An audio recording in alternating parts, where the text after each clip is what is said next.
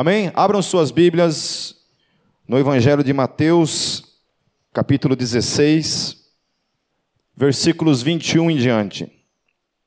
Continuando nossas pregações expositivas, sequenciais em cima dos evangelhos. Nós estamos tratando todos os domingos aqui os quatro evangelhos, trabalhando desde a da encarnação de Cristo e caminhando até, o, até a sua crucificação. Então hoje vamos tratar um pouco mais a respeito da, da vida de Jesus, nosso Senhor, nosso Salvador, nosso Mestre, e aquilo que Ele nos deixa como desafio, como ensino, como instrução para todos nós que somos seus discípulos. Amém? Todos nós somos discípulos de Cristo, amém? Todos nós somos discípulos de Cristo, amém? Opa! Amém? Então, o tema de hoje é Discípulos da Cruz. Pensei em vários títulos para dar para essa pregação e eu achei a mais, mais hétera essa daqui. Discípulos da Cruz. Amém? É, esse episódio ele acontece logo em seguida àquele episódio em que Jesus pergunta para os seus discípulos quem é quem eu sou para vocês. Lembram-se disso? Aí a, a multidão achava que Jesus era um profeta que havia reencarnado. Elias, Isaías, é, achavam que ele fosse, por exemplo, João Batista, certo? Outros pensavam que ele fosse alguma outra coisa. Mas chega em Pedro finalmente, Pedro recebe a revelação e Pedro fala: Tu és o Cristo, o Filho do Deus vivo. Amém? E logo em seguida Jesus fala: Não foste vós que tivesses recebido isso por si mesmo, mas isso você recebeu como revelação da parte do Pai. Foi o Pai que revelou a você essa verdade, e portanto ele só pôde confessar isso, que Jesus era o Cristo, porque de alguma forma ele recebeu uma revelação da parte de Deus. E Jesus então fala que sobre os apóstolos, sobre Pedro, ele edificaria a sua igreja, e nós todos, portanto, somos fundamentados sobre, a, a, sobre Cristo Jesus, mas também sobre a doutrina dos apóstolos. Amém? Certo? Então, só para contextualizar vocês, que é isso que acontece. Logo em seguida, essa confissão de Jesus, a gente vai se deparar agora com esse outro evento. É, faltavam seis meses apenas para a crucificação de Jesus. Jesus estava vivendo já uma contagem regressiva do seu ministério, em que finalmente ia terminar o seu ministério sobre a face da terra como homem. Ok? Faltava seis meses apenas, então Jesus já estava com isso em sua mente. Então, mais ou menos, nós estamos no mês de janeiro, estava mais ou menos no mês de julho, Jesus enfrentaria a cruz. É, então, como já estava claro também na mente dos discípulos, então, de que ele era o Cristo, não havia mais dúvida de que ele era o Messias, certo? Uma vez que Pedro tinha recebido essa revelação, ele então assume isso, realmente eu sou o Cristo, e é sobre essa verdade que a gente vai fundamentar a igreja e sobre a, a doutrina dos apóstolos que a igreja vai ser, revela, vai ser edificada. Portanto, para um novo passo agora, eu tenho para dizer para vocês uma, uma outra coisa além disso. Portanto, eu como Cristo, ele diz, ele começa então a partir do versículo 21.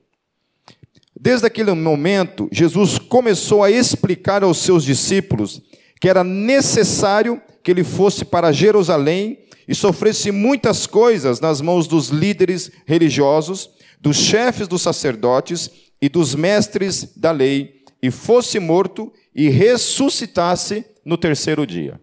Amém? Então vocês entenderam que eu sou o Cristo, vocês entenderam que eu sou o Messias, então agora deixa eu falar uma coisa que vai implicar nessa realidade. E a realidade é essa: que agora eu vou passar para um novo processo, daqui a alguns meses vai acontecer isso. Eu vou ser perseguido, eu vou ser maltratado, eu vou ser morto, porém eu vou ressuscitar. Ok? Jesus estava deixando isso bem claro para os seus discípulos. Em outras passagens, ele já havia deixado isso meio que implícito. Por exemplo, lá em João 2, capítulo do versículo 19 ao versículo 22, a respeito da destruição do templo, ele fala assim: olha, destruam esse templo e em três dias eu o reedificarei. Aí os caras ficaram meio que parafuso, achando que ele estava falando literalmente do templo, e ele não estava falando do templo, ele estava falando acerca do seu corpo. Mais tarde, então, os discípulos entenderam de que ele estava falando acerca do seu corpo. É, Pedro, a partir do versículo 23, diz assim: desculpa, versículo 22. Então Pedro, chamando-o à parte, começou a repreendê-lo, dizendo: Nunca, Senhor, isso nunca te aconteceu. Não é interessante que Pedro recebe uma revelação, ele fala que Jesus é o Messias, ele é o Cristo, e em seguida, quando Jesus fala então da implicação do que é ser o Messias, do que é ser o Cristo, Pedro então entra em parafuso. Pedro simplesmente não aceita isso e Pedro fala para Jesus: Nunca, Senhor, isso não vai acontecer. Então, às vezes na nossa vida é assim: a gente recebe uma revelação da parte de Deus acerca de uma verdade, certo? Você confessa isso com a boca, mas nem sempre você compreende aquilo na sua totalidade. Eu lembro que quando eu me converti, eu sabia algumas coisas de escola dominical, que eu havia aprendido quando criança. Mas há coisas que eu só fui entender e compreender depois de muitos e muitos anos já na caminhada cristã 10, 15 anos. Tem coisas que eu estou compreendendo há poucos anos. Né? Então, há coisas que você, por exemplo, quando você se depara, à primeira mão, você fica assustado. Algumas vezes você desanima com certas coisas que você ouve, que você entende da parte de Deus na palavra. Né? É, havia muitas coisas que eu ouvia de púlpito que aquilo me empolgava, aquilo me deixava super animado, para cima.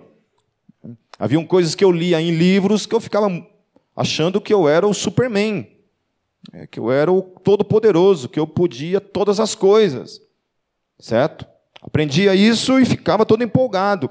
Até que você realmente vai para a palavra e você lê a Bíblia, e você realmente olha para a Bíblia, unicamente para a Bíblia, e aí você vê que aquilo que você acreditava não tinha nada a ver com aquilo que você havia lido ou ouvido da boca dos outros. Né?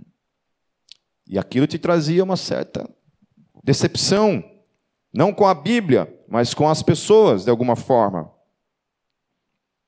Então Pedro, ele havia entendido da parte de Deus, compreendido que Jesus era o Messias, mas quando se tratou da praticidade dessa realidade, ele tenta de alguma forma falar para Jesus desistir disso.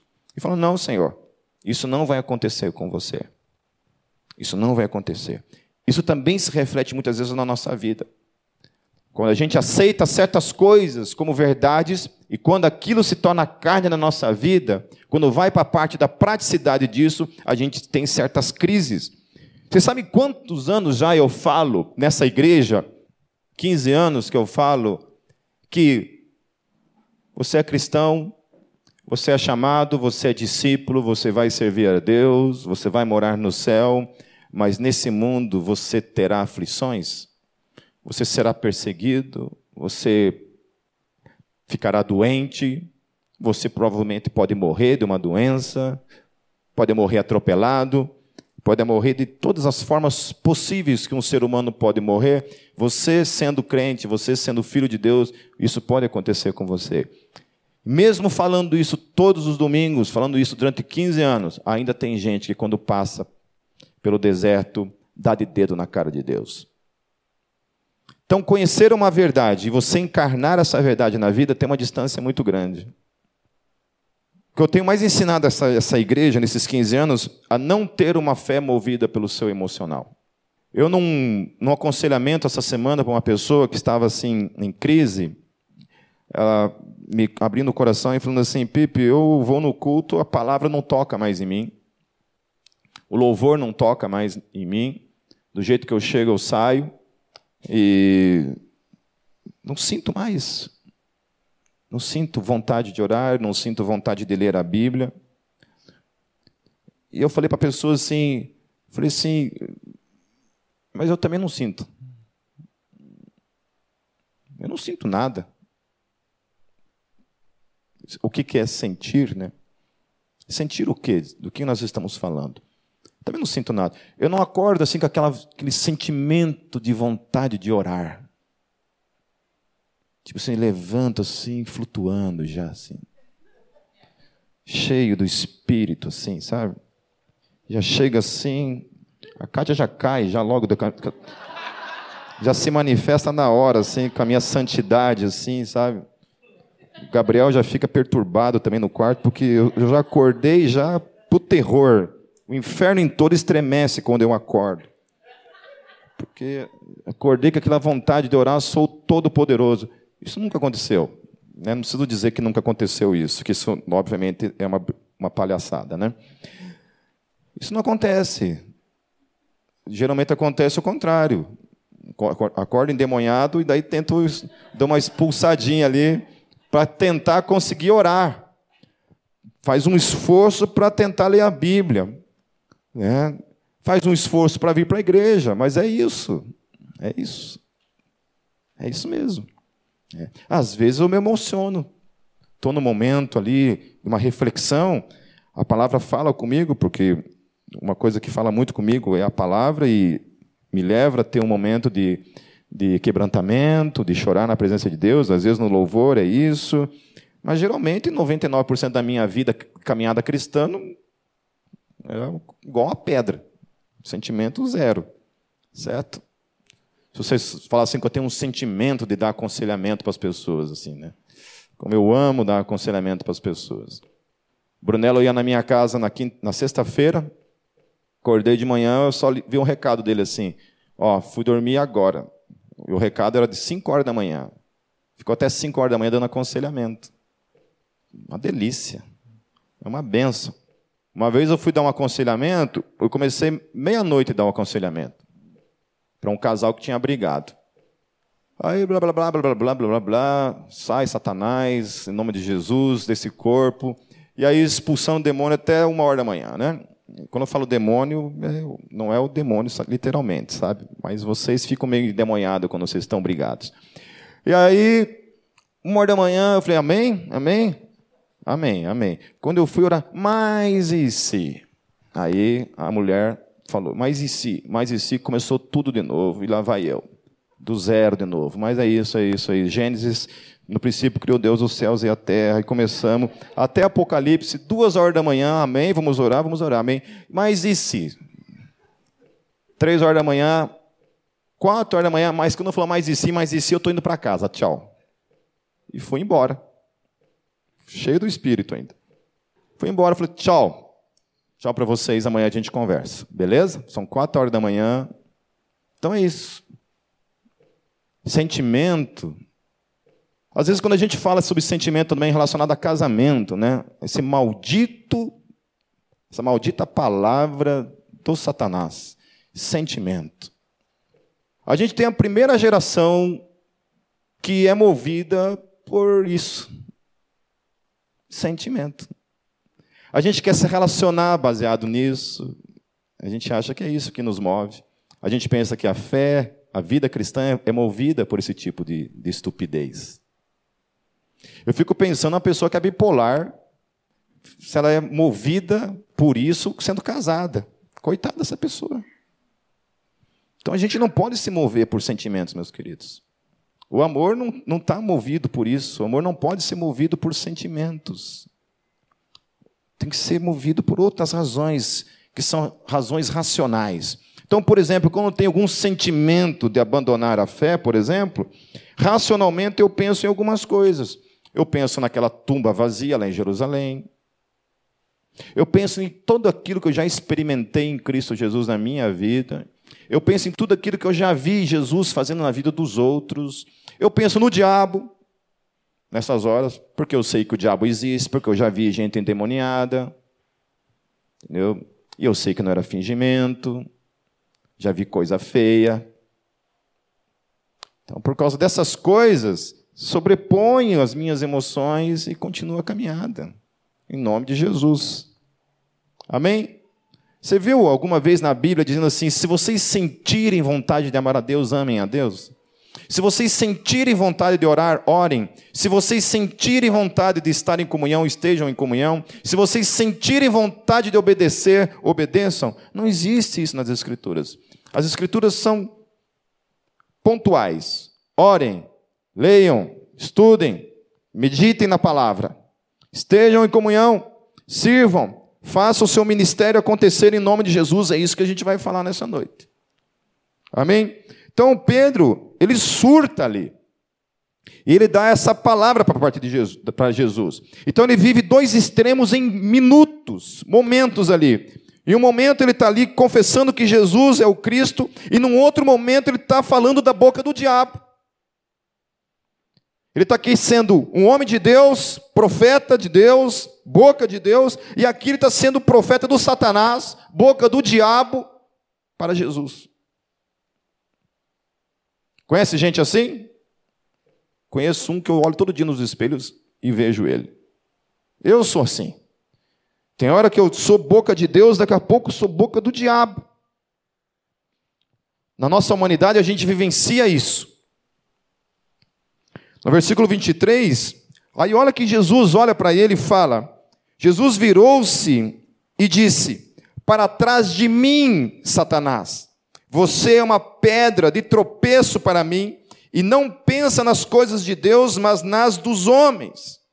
Lá em, em Marcos 8, 33, o texto diz que Jesus olhou para os seus discípulos e para Pedro. Então, quando Pedro fala aquilo, Jesus, o texto fala que Jesus olha para eles. Eu fico imaginando o olhar de Jesus nessa hora. Né? A hora que ele olha, aquele olhar assim, fulmina, fulminante, né? Olha, olha, fulmina eles assim, tipo assim, cara, vocês não entendem nada mesmo, né? Aí ele olha para Pedro e ele fala palavras aqui pesadas. Ele fala para Pedro assim: para trás de mim, Satanás ele chama de Satanás, ele não chama de outra coisa. Ele fala: Para trás de mim, Satanás, você é uma pedra de tropeço. Agora, veja bem, a palavra que Jesus está utilizando aqui. Primeiro, Jesus fala que, que Pedro é o quê? É uma pedra. Não é isso que o texto fala lá no outro texto?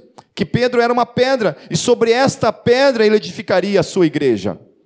Jesus fala isso, que Pedro era uma pedra uma pedra para ser edificada. E agora, momentos depois, Jesus está dizendo que ele é um outro tipo de pedra. Então eu e você podemos ser essa pedra de edificação na vida do outro, e ao mesmo tempo, daqui a pouquinho, eu e você podemos ser essa pedra de tropeço na vida dos outros. Quantas e quantas vezes eu vejo gente sendo pedra de tropeço, que poderia ser uma pedra de bênção, de edificação, e parte para ser uma pedra de tropeço na vida dos outros. Meu querido, quando eu e você, como filhos de Deus, saímos no mundo cometendo pecados, pecando contra Deus, pecando contra o corpo, nós estamos sendo pedra de tropeço, envergonhando o nome de Jesus. Quando a gente vai para aquela porcaria de Facebook e a gente faz certas declarações do diabo lá naquela, naquela, na timeline, fazemos pronunciamentos, posicionamentos que vêm do inferno, é o reino que está sendo envergonhado. Nós estamos sendo pedra de tropeço. Quando a gente fala assim que bandido bom é bandido morto, por exemplo. Quando a gente curte isso, quando a gente divulga esse tipo de coisa. Eu já falei que eu não sei o que está acontecendo com essa geração de crentes de hoje. A gente não tem mais a capacidade da reflexão, de parar, de pensar um pouco assim, cara, se eu falar isso, antes de eu falar esse tipo de idiotice, eu tenho que pensar na palavra, nas escrituras, o que, que isso vai causar.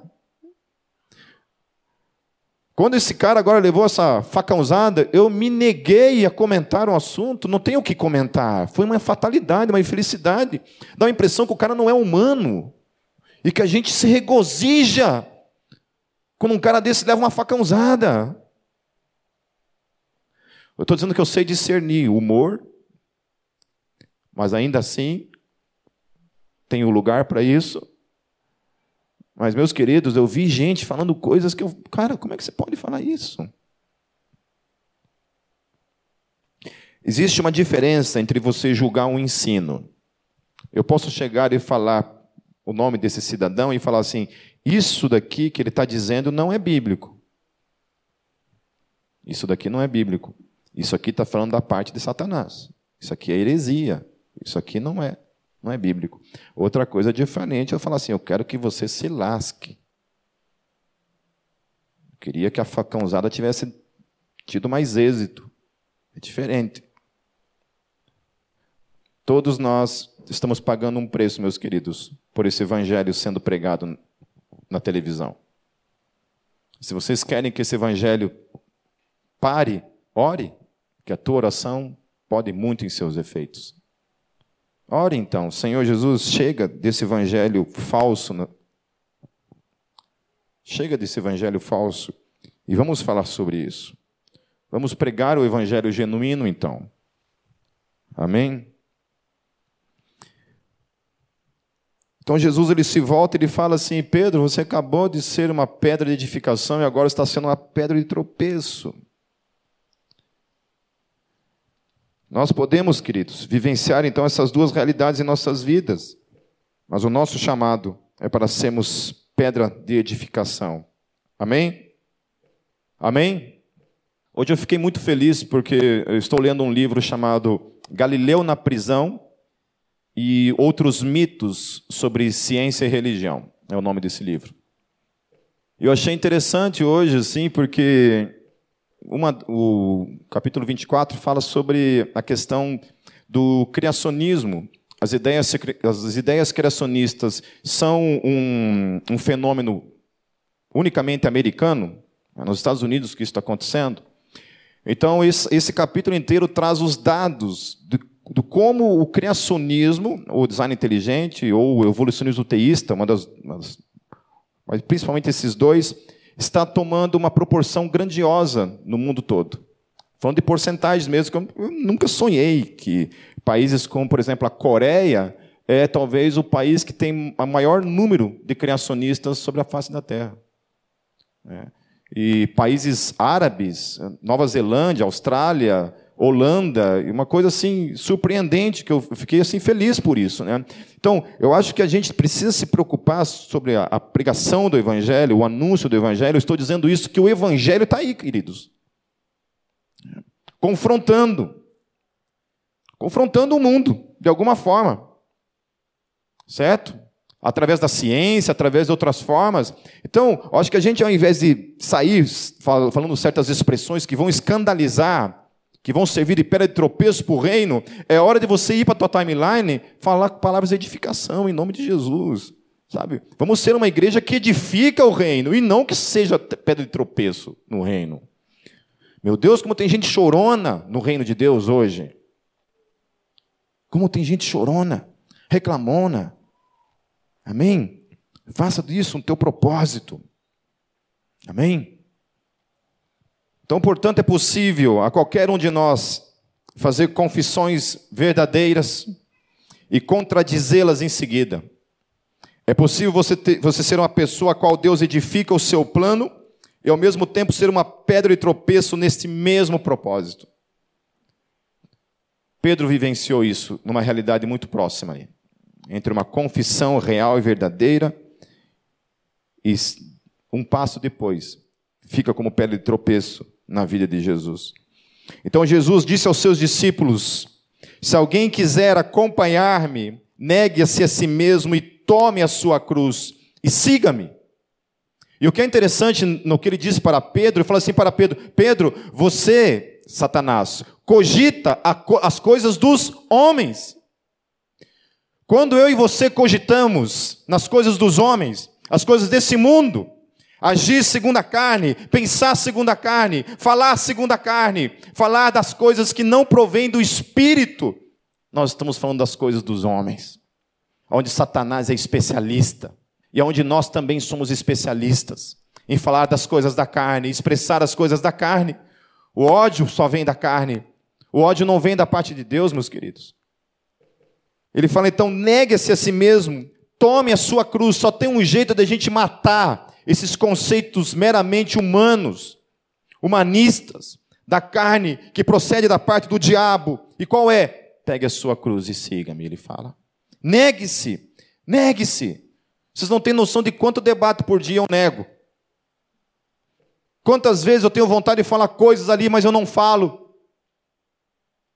Seguro, mordo a minha língua. Não, não vou, não vou.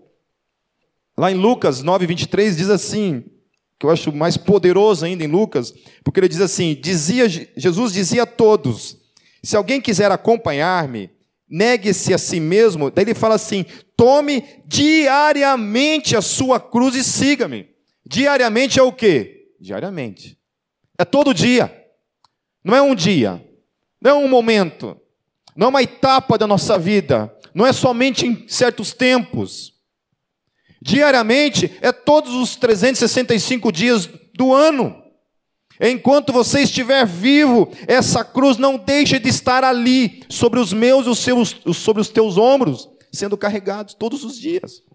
Não é um momento que fala, estou cansado do evangelho, estou cansado dessa vida de crente, eu só me ferro.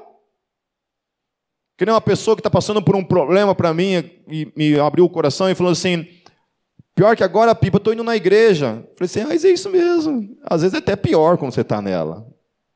Parece que quando você sai dela, o Satanás dá uma aliviada. Falei, aí sim. Dá uma folguinha para ele, porque ele merece. Enquanto você está na igreja, é isso, é diariamente. Tome a sua cruz e siga-me. Diariamente. Repita comigo, diariamente. Amém? Diariamente. É todo dia todo dia. Para que você seja uma pedra sobre a qual Jesus edifica algo, é necessário negar-se a si mesmo. É necessário tomar o mesmo caminho o qual Jesus tomou, o caminho da cruz. Nós estamos no mesmo caminho, não é diferente para nenhum de nós. Jesus nunca disse assim: pode deixar comigo que eu vou fazer tudo por você. Esse caminho eu percorro por você. Ele falou: Você quer me seguir? Lembra quando eu perguntei agora há pouco quem aqui é discípulo de Jesus? Todos vocês empolgadamente levantaram as mãos. Então, se você está levantando a mão baseado no movimento emocional, isso aí não vai resistir a nada. Agora, se o teu levantar nas mãos é um ato racional por meio da fé de que você está em Cristo, e que, portanto, há um preço a ser pago consciente todos os dias para ser um discípulo de Jesus, bem-vindo a essa caminhada. Porque essa, cami essa caminhada é a caminhada da cruz, em direção à cruz. É para lá, nós estamos focados na cruz, carregando a nossa cruz e indo, caminhando essa vida de cruz. Nós não anunciamos somente uma morte de cruz, porque Jesus não viveu somente uma morte de cruz, Jesus viveu uma vida de cruz. Eu ficava pensando nesses seis meses restantes, ele pensando nisso, que daqui a pouco ele teria que enfrentar a cruz.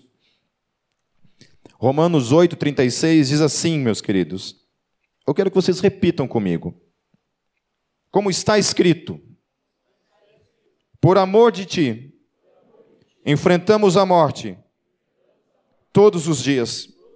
Somos considerados como ovelhas destinadas ao matadouro. Amém?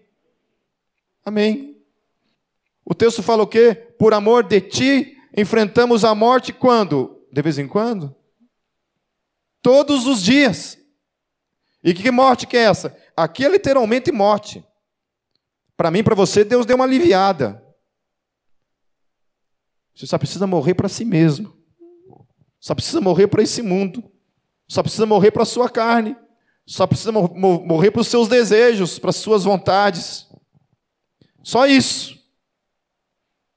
E é interessante que esse texto é o mesmo texto que fala que nada irá nos separar do amor de Deus. O texto está dizendo que, portanto, aquele que é nascido de novo, que realmente olha sabe que não há nada que vai separar do amor dele, é esse que vivencia uma vida diária de morte diária, que acorda todos os dias mortinho, porque precisa morrer para si mesmo, precisa morrer para esse mundo, precisa crucificar a sua carne todos os dias na direção da vontade de Deus para a sua vida, sem a qual ele será consumido pelo pecado, por esse mundo, porque as coisas estão cada vez piores, meus queridos. Cada dia, cada dia, cada dia que passa, a moralidade tem, tem se degradando todo dia. A gente vê as famílias sendo destruídas, a gente vê o evangelho sendo deturpado, a gente vê pessoas e mais pessoas desistindo do evangelho, porque não tem suportado viver uma vida de cruz, ou porque pensa que de repente o Evangelho é possível ser vivido sem uma vida de renúncia diária. Quando você vive um discipulado de cruz, ninguém pode te separar do amor de Deus. Quando você não vive um discipulado de cruz, isso implica que você nunca conheceu o Senhor Jesus. Por isso que é necessário aquilo que Paulo fala em Filipenses, no capítulo 2, nos versos 5 a 11. Paulo chega e diz assim: Seja a atitude de vocês a mesma de Cristo Jesus, que, embora sendo Deus, não considerou que o ser igual a Deus era algo a que devia apegar-se mas esvaziou-se a si mesmo, vindo a ser servo, tornando-se semelhante aos homens, e sendo encontrado em forma humana, humilhou-se a si mesmo e foi obediente até a morte morte de cruz. Foi obediente até quando? Até a morte. Sendo obediente até a morte. O texto fala que quando Jesus está lá no Monte da Transfiguração, Augusto Cury trata isso num dos livros fala que a tensão emocional sobre Jesus era tão grande diante daquilo que ele ia experimentar em seguida, que era a morte, porque Deus nunca tinha morrido. Era a primeira vez que o Deus encarnado ia passar por, por isso. O texto fala que ele sua, literalmente, gotas de sangue. As emoções dele estão tão intensas naquele momento que quando ele começa a suar, gotas de sangue eu não sei o que é isso, meus queridos. Ele vivencia o extremo do emocional, da pressão emocional, dos medos, porque ele fala assim: Senhor, se possível for, passa de mim esse cálice. Eu não consigo imaginar Jesus, o homem tão poderoso e forte, falando palavras como essa. Isso implica que ele estava vivenciando literalmente, meus irmãos, o extremo do extremo, do medo nas suas emoções. E ainda assim, o que acontece?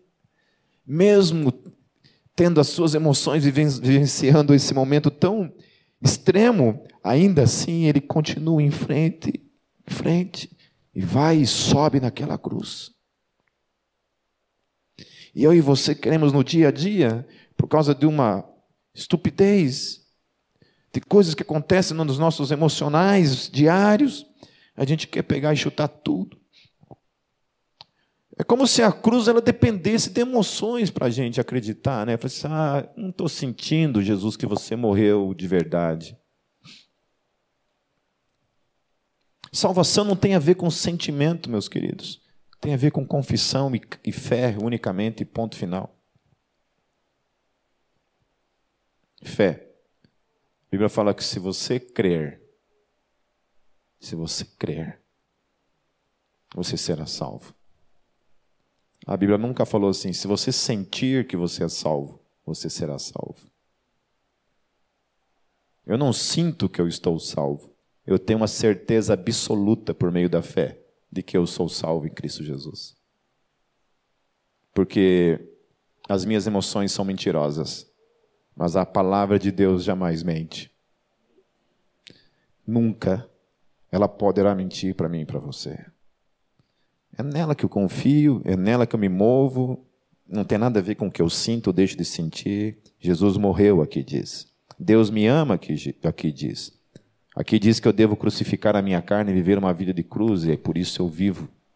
Aqui diz que os apóstolos se lascaram mais que não sei quem na face da terra. Se eles sofreram, se Jesus sofreu, eu quero ser coparticipante dos sofrimentos de Cristo nesse mundo. Não, não depende de mais nada a não ser da fé. E ele continua no versículo 25, ele fala assim: Pois quem quiser salvar a sua vida, a perderá. O que, que Pedro falou para ele? Não, Senhor, isso não vai acontecer com você. Salve-se a si mesmo. Aí, ele, como se Jesus estivesse dizendo para Pedro assim: Pedro, você não consegue entender, Pedro, que para se ter vida é preciso morrer. Para que eu e você tenhamos vida, nós precisamos morrer. Para que nós tenhamos vida, nós precisamos morrer. Pois quem quiser salvar a sua vida, a perderá. Mas quem perder a vida por minha causa, a encontrará. Lá em Marcos 8,35, Marcos faz uma emenda, ele fala assim: Pois quem quiser salvar a sua vida, perderá, mas quem perder a, a vida por minha causa e pelo evangelho, a salvará. Aleluia. Então não é somente morrer por causa de Jesus, mas também é morrer por causa do evangelho. Amém? Por causa do evangelho. Você sabe quantas vezes a gente foi tentado a negociar o evangelho nesses 15 anos? Porque a gente via igrejas que pregavam teologia da prosperidade passar de zero membros a três mil membros em minutos, em meses, e você entrar em crise. Deus, o que acontece? A gente tenta falar da cruz, de uma vida de renúncia, um evangelho puro e simples. E as multidões viram as, viram as costas. Aí você fala de dinheiro, dinheiro, dinheiro, dinheiro, dinheiro, dinheiro, e isso enche a igreja. Você fala de cura, de bênção, bênção, bênção, isso enche a igreja. E aí, quando eu quero ter minha crise, eu lembro de Jesus. Eu lembro dele curando multidões. E quando ele começa a falar sobre o discipulado, sobre a vida cristã, o chamado de, de ser um discípulo e caminhar atrás dele, o que acontece com as multidões? As multidões vazam. Porque as multidões não querem saber de cruz, meus queridos. Quem quer saber de cruz está aqui. Ou está em alguma igreja que prega a cruz. Pessoas que estão em igrejas que pregam a prosperidade não estão atrás da cruz. Estão atrás de outras coisas, menos a cruz. Por isso ele chega no versículo 26, ele fala assim: Pois que adiantará o homem ganhar o mundo inteiro e perder a sua alma? Ou que o homem poderá dar em troca da sua alma? Em Lucas 9, 25, o mesmo versículo diz assim: Pois que adianta o homem ganhar o mundo inteiro e perder-se ou destruir a si mesmo? Jesus está dizendo então o seguinte: que aquele que vive uma, não vive uma vida de cruz está vivendo uma vida de destruição. É interessante que no Evangelho, morte é vida. E vida é destruição. Quando você vive uma vida de morte, de discipulado na cruz, você tem vida. E o texto está dizendo que quando você vive uma vida sem cruz, você vive uma vida de destruição. E é por isso que não, não há em mim nenhum tipo de inveja, quando eu falo em mim, estou falando de nós como todos. Não deve haver em nós como todos nenhum tipo de inveja com relação ao, àquilo que o mundo experimenta. Eu não sei o quanto, o quanto vocês experimentaram da vida, o quanto vocês aproveitaram a vida antes do Evangelho. Eu vivenciei algumas coisas antes de vir para Cristo. Eu lembro como era a minha vida. Eu lembro o vazio que era. Eu lembro a falta de sentido na vida, a falta de propósito, a falta de paz que eu tinha dentro de mim. Eu lembro do meu comportamento diário, como é que ele funcionava, como é que ele era. Daí eu lembro que quando eu conheci a Cristo, eu lembro de quando eu conheci Jesus, realmente de verdade. Porque antes eu só o conhecia de ouvir falar. Mas quando eu tive uma experiência real com Cristo, onde tudo passou a ter sentido, aonde nada mais daquilo fazia sentido para mim e tinha mais sabor. E agora é diferente. Então, por que que eu vou querer novamente viver aquilo que eu já vivi e que não tem sentido algum? Que não me enche, não me preenche. Eu lembro que saía nas noites e voltava de madrugada para casa, e quando eu chegava em casa com aquele vazio dentro de mim. Um buraco que consumia. E agora não, eu posso ir para casa todos os dias, dormir em paz. E antes de dormir, dizer: Boa noite, papai. Eu te amo que é o que eu falo para Deus todos os dias. Deus, eu te amo. Eu te amo. Obrigado por viver em mim. Aleluia. Pois o filho do homem virá na glória do seu Pai, com os seus anjos, e então recompensará cada um de acordo com o que tenha feito. Marcos 8, 38, o mesmo texto diz: Se alguém se envergonhar de mim e das minhas palavras nesta geração adúltera e pecadora, o filho do homem se envergonhará dele quando vier na glória de seu Pai com os santos anjos.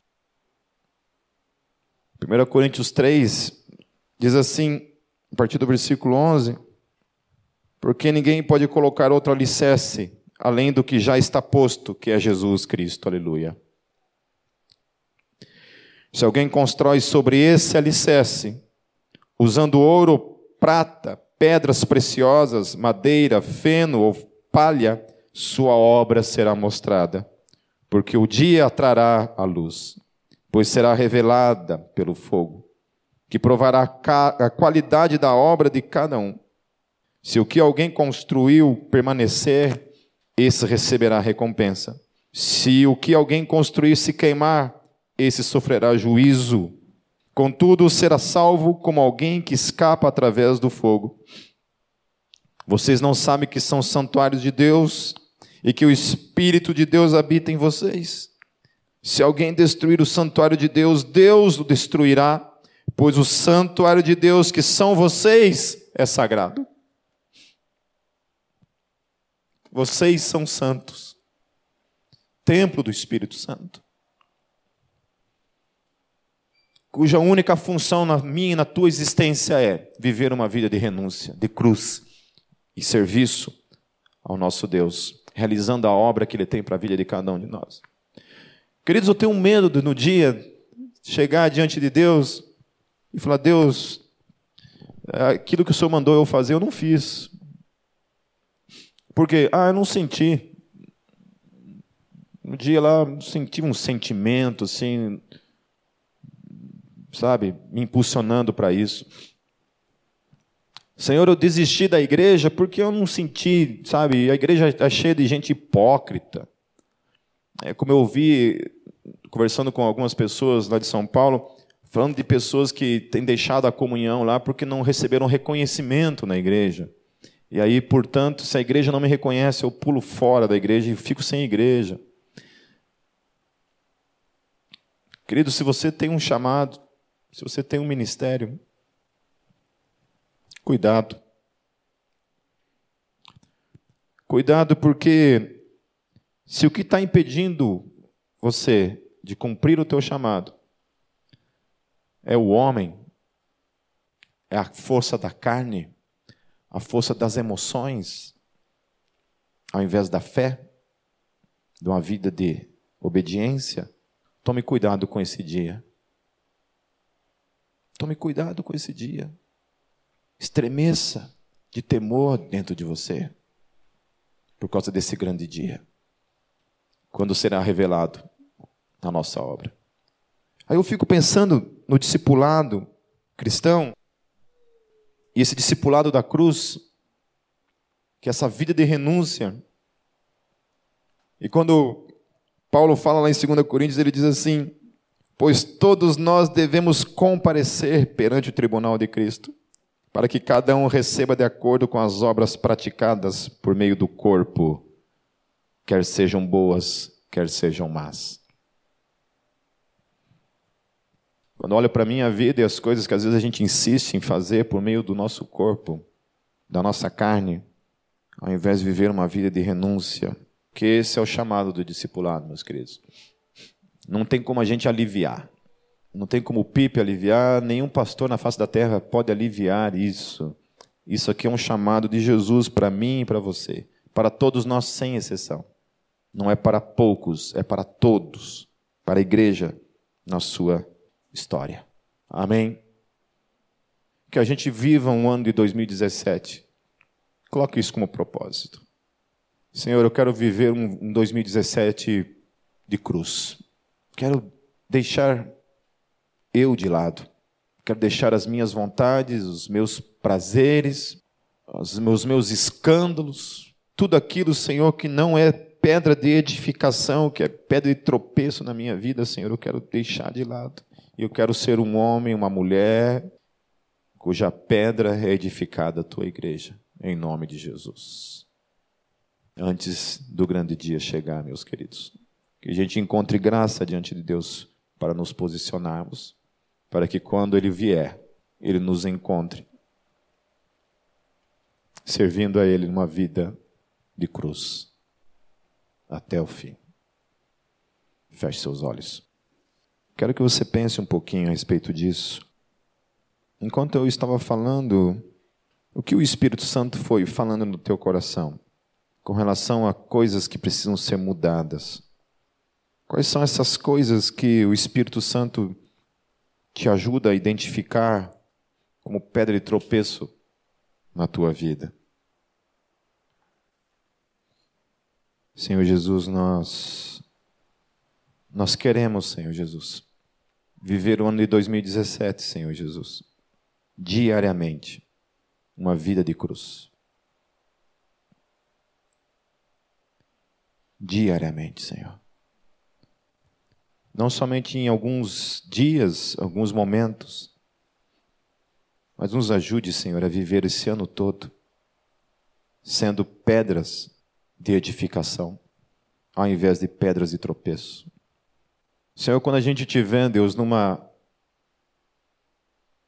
em alguma rede social, Jesus, e a gente for falar qualquer coisa, expressar qualquer coisa, que a gente fale coisas que edificam, ao invés de falar coisas que servem de pedra de tropeço. Senhor, nos ajude. Nos ajude a sermos sábios, Senhor Jesus. A vivermos uma vida de morte para ter vida, ao invés de vivermos uma vida de destruição. Senhor, queremos ser encontrados naquele grande dia, servindo o Teu nome. Queremos continuar caminhando pela fé, Senhor, independente das nossas emoções. Queremos continuar crendo, firmes, firmes até aquele dia. Em Teu nome, Jesus. Amém.